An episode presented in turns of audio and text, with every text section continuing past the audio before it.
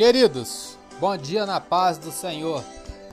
Palavra de Deus para o nosso dia de hoje, lição de número 1, segundo trimestre de 2021. Título é E deu dons aos homens.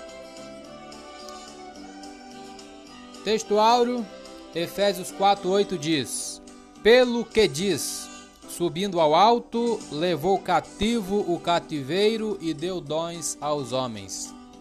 Verdade prática: os dons são dádivas divinas para a igreja cumprir sua missão até que o noivo venha buscá-la.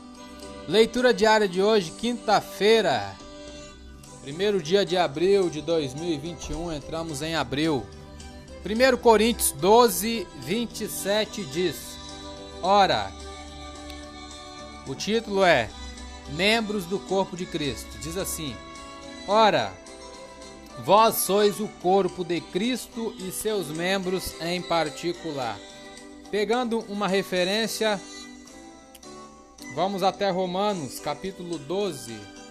Romanos 12, 5 diz: Assim nós que somos muitos, somos um só corpo em Cristo, mas individualmente somos membros uns dos outros. Comentário Paulo usou o exemplo do corpo humano para ensinar como os cristãos devem viver e trabalhar juntos. Assim como os membros do corpo funcionam sob o comando do cérebro, também os cristãos devem trabalhar juntos sob o comando e autoridade de Jesus Cristo. Pegando outra referência, vamos no livro de Efésios, Efésios 1, 23. Efésios 1:23 diz: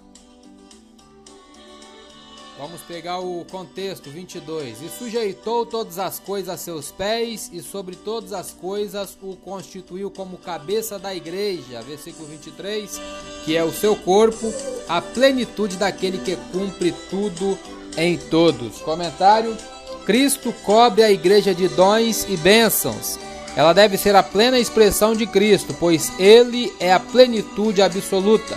Ao ler Efésios, será importante lembrar que esse livro foi destinado principalmente a toda a igreja e não apenas a uma pessoa. Cristo é a cabeça e nós somos o seu corpo. Paulo usa essa metáfora em Romanos 12, 4 e também em toda a epístola aos Efésios. A imagem de um corpo mostra a unidade da igreja. Cada membro está envolvido com os demais ao executar a obra de Cristo na terra. Não devemos tentar trabalhar, servir ou adorar por nossa própria conta. Precisamos do corpo inteiro. Ainda outra referência continua no livro de Efésios, capítulo 4, versículo 12.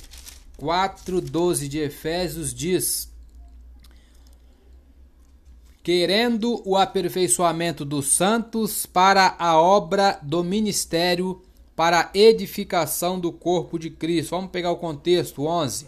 E ele mesmo deu uns para apóstolos, e outros para profetas, e outros para evangelistas, e outros para pastores e doutores, querendo o aperfeiçoamento dos santos para a obra do ministério, para a edificação do corpo de Cristo até que todos cheguemos à unidade da fé e ao conhecimento do Filho de Deus, a varão perfeito à medida da estatura completa de Cristo, para que não sejamos mais meninos inconstantes, levados em roda por todo o vento de doutrina, pelo engano dos homens que, com astúcia, enganam fraudulosamente. Comentário: Nossa unidade em Cristo não destrói nossa individualidade.